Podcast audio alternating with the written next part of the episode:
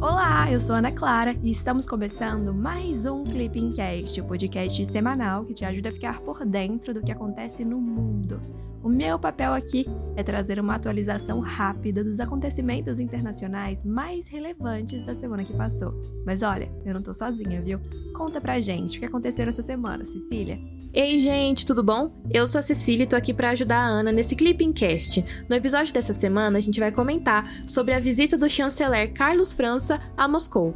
Ela passou despercebida em meio às tensões envolvendo Estados Unidos e Rússia por causa da Ucrânia. Não podemos deixar de comentar também a retomada das negociações sobre o acordo nuclear iraniano, além do novo plano de investimento global da União Europeia. Mas vamos devagarinho, juntos a gente vai cobrir tudo isso. Esse plano de Bruxelas pode ser considerado uma resposta europeia à nova Rota da Seda, o programa chinês. O bloco europeu foi muito esperto, pena que os Estados Unidos já tiveram essa ideia antes. Mas vamos ao que interessa mesmo, o resumão dos dias 29 de novembro a 3 de dezembro.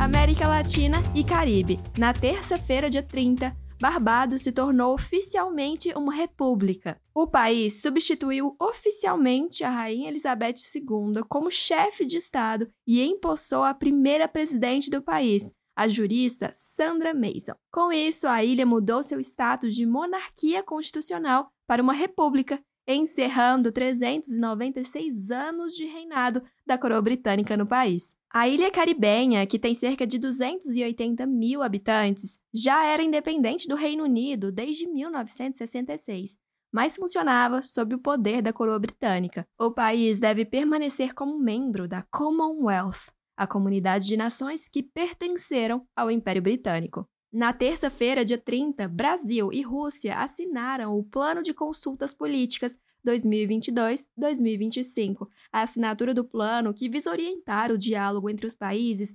aconteceu durante a visita do ministro das Relações Exteriores brasileiro, Carlos França, a Moscou, a convite de seu homólogo russo, Sergei Lavrov. Os ministros discutiram os principais temas da agenda bilateral, regional e internacional e ainda trataram dos preparativos da próxima comissão de alto nível Brasil-Rússia, prevista para 2022. A visita também buscou fortalecer o diálogo político e a interação em foros internacionais, além de dinamizar a agenda da cooperação entre os países, com resultados concretos em comércio e investimentos, agricultura, energia, ciência e tecnologia. Brasil e Rússia mantêm parceria estratégica há duas décadas e o comércio bilateral está em seu maior patamar desde 2014, com alta de 65% em relação a 2020. Falando na Rússia, eu tô super curiosa para saber que treta é essa que tá rolando entre Washington e Moscou. A coisa tá tão feia que parece que até a OTAN entrou no meio. Conta pra gente, Ana. Estados Unidos. Na quinta-feira, dia 2, os Estados Unidos e a Rússia trocaram acusações sobre conflito na Ucrânia o secretário de Estados americanos, Antony Blinken, afirmou que está profundamente preocupado com os planos da Rússia de iniciar uma nova agressão contra a Ucrânia e disse que a OTAN está preparada para impor custos severos contra Moscou, caso isso aconteça. O chanceler russo, Sergei Lavrov, até afirmou que um retorno ao cenário de pesadelo de um confronto militar está se formando por culpa da pressão dos aliados da OTAN na fronteira russa, o encontro entre eles ocorreu à margem de uma reunião da Organização para a Segurança e Cooperação na Europa, lá em Estocolmo. Segundo a Ucrânia, a Rússia mobilizou recentemente cerca de 100 mil soldados para a fronteira, sendo este o principal motivo das tensões recentes. As movimentações geram o temor de um novo conflito na região. Em 2014, a Rússia anexou a península da Crimeia logo depois da queda de um presidente ucraniano pró-Rússia, o que levou ao início de um conflito armado na região de Donbas, na Ucrânia. Ana, esse conflito entre Ucrânia e Rússia já é figurinha carimbada aqui do Clipping Cast. Então, que tal se hoje a gente comentar sobre a Organização para a Segurança e Cooperação na Europa? Olha só, ela é sediada em Viena, na Áustria, e é a maior organização regional de segurança do mundo, abrangendo todos os estados europeus, a Federação Russa, os países da Ásia Central, a Mongólia, os Estados Unidos e o Canadá. Achou que era só isso? Ainda tem mais. Além dos 57 estados membros, também há 13 parceiros para a cooperação da Ásia e do Mediterrâneo. A criação da OSCE foi uma das consequências da Conferência de Helsinki de 1975, realizada durante o período da detente da Guerra Fria. Inicialmente, a organização funcionava como um fórum de diálogo político e de segurança entre o Ocidente e o bloco comunista. Ela só foi se tornar uma organização internacional lá em 1990, por meio da adoção da Carta de Paris. Hoje, a organização promove a cooperação em segurança de forma abrangente, incluindo questões político-militares, econômicas, ambientais e humanitárias. Diferentes temas relacionados à segurança são abordados pela organização, coisas como controle de armas, medida de fortalecimento da confiança, direitos humanos, minorias nacionais, democratização, estratégias de policionamento e contra-terrorismo. Suas decisões são tomadas todas por consenso e não são juridicamente vinculantes. Ufa, muita coisa, né? Mas bora continuar, que temos mais atualizações para trazer. Na terça-feira, dia 30, os Estados Unidos retiraram as Forças Armadas Revolucionárias da Colômbia, FARC, de sua lista de organizações terroristas. A decisão ocorreu cinco anos após o acordo de paz entre o grupo e o governo colombiano. A classificação foi dada pelos Estados Unidos em 1997 mesmo após o acordo, a permanência na lista de grupos terroristas do governo americano vinha afetando o atual partido político do grupo. Segundo o secretário de Estado americano, Anthony Blinken, a retirada do grupo da lista não modifica a posição norte-americana sobre os processos judiciais iniciados ou previstos contra ex-líderes do grupo. Mas, por outro lado, a decisão vai ajudar Washington a apoiar a aplicação do acordo, o pacto reduziu consideravelmente a violência no país. Apesar disso, diversos grupos armados ainda atuam na Colômbia. Quem é novo por aqui talvez ainda não conheça esse acordo entre as Farc e o governo colombiano. Ainda bem que o Clippingcast te conta tudo, hein?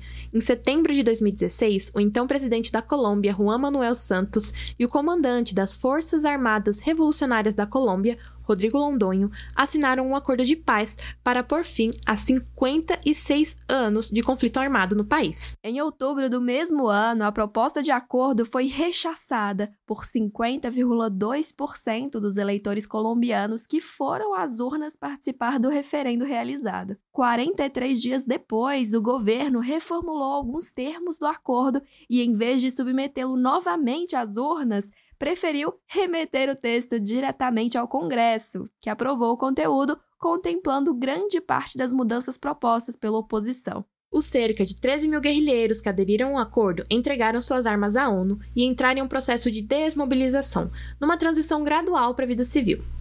Na eleição de 2018, foram reservados cinco assentos na Câmara e outros cinco no Senado para ex-integrantes da guerrilha, que se converteu no partido político Força Alternativa Revolucionária do Comum, mantendo a sigla FARC.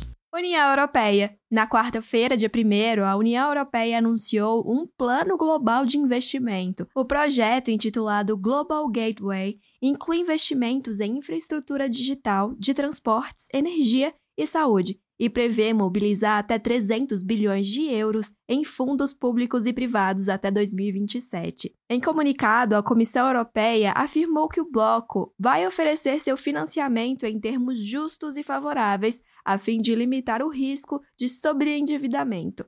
O plano também tem como objetivo estabelecer ligações com outros países sem criar dependências. A iniciativa é considerada uma resposta europeia à nova Rota da Seda, Programa de Investimento Chinês. Para você ter uma ideia, esse programa foi iniciado pela China em 2013 com o objetivo de impulsionar os laços comerciais com o resto do mundo. Desde então, ele tinha investido fortemente no desenvolvimento de infraestrutura em dezenas de países. Além da União Europeia, os Estados Unidos planejam lançar um programa global de financiamento de infraestrutura que também vai funcionar como um contraponto à iniciativa da China. Na quarta-feira, dia 1, foi realizado o décimo diálogo de alto nível sobre direitos humanos entre Brasil e União Europeia. O encontro ocorreu em Brasília e a delegação brasileira foi chefiada pelo secretário de Assuntos de Soberania Nacional e Cidadania do Itamaraty, o embaixador Paulino Franco de Carvalho Neto. O representante especial da União Europeia para Direitos Humanos, Imon Gilmore, co-presidiu o diálogo pelo lado europeu. Segundo o Itamaraty, foram abordados tópicos diversificados, relacionados com a liberdade de expressão, pessoas LGBTI, povos indígenas, migrantes e refugiados, direitos das mulheres, defensores de direitos humanos, proteção do direito à saúde e outras liberdades fundamentais. Além disso, foram examinados desdobramentos recentes da agenda de direitos humanos no plano multilateral, tendo em vista os próximos debates no âmbito do Conselho de Direitos Humanos das Nações Unidas e da Terceira Comissão da Assembleia Geral das Nações Unidas. A realização do diálogo visa fortalecer o relacionamento bilateral, que é fundado em valores comuns e norteado pelo espírito de cooperação. Aproveitando esses preparativos para os debates no âmbito da ONU, que tal se fizermos um resuminho sobre o Sistema Universal de Direitos Humanos? A ONU dispõe de órgãos próprios voltados para a proteção dos direitos humanos, além de órgãos previstos em tratados apoiados pela organização. O conjunto de todos esses mecanismos é o que a gente chama de Sistema Universal de Direitos Humanos. Anota aí quais são os órgãos da ONU voltados à proteção de direitos humanos: o Conselho de Direitos Humanos, os relatores especiais de direitos humanos e o Alto Comissariado de Direitos Humanos. Criado em 2006, e constituído por 47 Estados-membros, o Conselho de Direitos Humanos, que sucedeu à Comissão de Direitos Humanos, promove e fiscaliza a observância da proteção dos direitos fundamentais pelos países da ONU. Pega papel e caneta aí para anotar a composição do Conselho. A composição se baseia numa distribuição geográfica equitativa, de modo que a África tem 13 assentos, a Ásia-Pacífico 13, a América Latina 8, a Europa Ocidental 7 e a Europa do Leste 6. Em 2019, o Brasil foi reeleito para o Conselho, viu? De modo que vai continuar a ocupar um assento no período de 2020 a 2022. Outra coisa, o Conselho também possui um mecanismo mecanismo que permite que os estados se avaliem quanto à avaliação de direitos humanos. Trata-se de um processo único que compreende a avaliação periódica da situação de direitos humanos de todos os 193 estados-membros da ONU. Mas, agora mudando de assunto, bora falar da nova variante da Covid-19, que está causando uma preocupação no mundo inteiro. Coronavírus. Na sexta-feira, dia 26, Estados Unidos, Brasil, Países da Europa, Oriente Médio e Ásia anunciaram a suspensão de voos da África do Sul e países vizinhos. Tais medidas ocorreram após a descoberta de uma nova variante da Covid-19, chamada de acrônio. Tais medidas ocorreram após a descoberta de uma nova variante da Covid-19, chamada de Omicron, na África do Sul. É importante a gente lembrar aqui que a variante não foi detectada apenas na África do Sul, mas também em diversos países da Europa, como Holanda e Reino Unido, por exemplo. O presidente da África do Sul, Cyril Ramaphosa, se manifestou sobre as restrições de viagem e afirmou que as nações desenvolvidas deveriam se concentrar em apoiar o mundo em desenvolvimento na luta contra a pandemia. A OMS advertiu que a Omicron traz risco muito elevado para o planeta, além de também criticar as restrições, Após o anúncio da nova variante, a China prometeu um bilhão de doses de vacina contra o coronavírus a países africanos. E o G7 defendeu medidas urgentes diante da identificação da nova variante. Irã e questão nuclear. Na segunda-feira, dia 29, as negociações sobre o acordo nuclear iraniano foram retomadas. As conversas que ocorreram em Viena contam com a participação de Irã, Rússia, China, Alemanha, França e Reino Unido, e se concentram em estabelecer mecanismos de controle no programa nuclear de Teherã. Inicialmente, a ideia era tentar resolver os impasses causados pela decisão do ex-presidente Donald Trump de retirar os Estados Unidos do acordo de 2015, conhecido pelo nome de Plano de Ação Conjunto Global, JCPOA. As negociações com os Estados Unidos ocorreram de maneira indireta, já que Teherã se recusa em negociar diretamente com o país, desde que este saiu do acordo. O time de negociações do Irã estabeleceu demandas que são consideradas irreais pelos Estados Unidos e pelas nações europeias.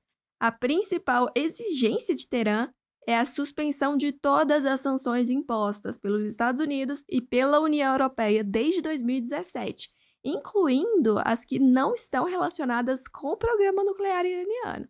Durante a semana, a Agência Internacional de Energia Atômica, a IEA, organismo da ONU responsável por supervisionar as instalações iranianas, divulgou que o Irã começou a enriquecer urânio com tecnologia mais avançada e eficiente, o que pode prejudicar as negociações.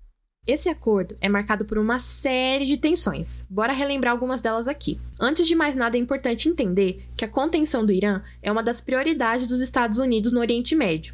Depois que os Estados Unidos se retirou do Plano de Ação Conjunto Global em 2018, eles reimpuseram sanções econômicas e iniciaram uma política de pressão diplomática máxima e de isolamento do Irã. Ó, oh, e as demandas dos Estados Unidos não são poucas, não, viu? Eles buscam a desnuclearização completa, o fim do programa de mísseis balísticos, o fim do financiamento de grupos radicais, como o Hezbollah no Líbano e os rebeldes Houthis no Iêmen, e o fim dos ataques cibernéticos. A promoção do processo de Varsóvia, com reuniões de grupos de trabalho, inclusive no Brasil em 2020, é uma forma de isolar diplomaticamente o regime iraniano. O assassinato do general Qassem Soleimani em 2020 foi o auge das tensões. Washington afirma que se tratou de uma ação preemptiva para evitar uma guerra, já que o Irã incentiva ataques a alvos norte-americanos no Iraque. Já o Irã respondeu com um bombardeio a uma base militar dos Estados Unidos no Iraque, que acidentalmente abateu um avião comercial.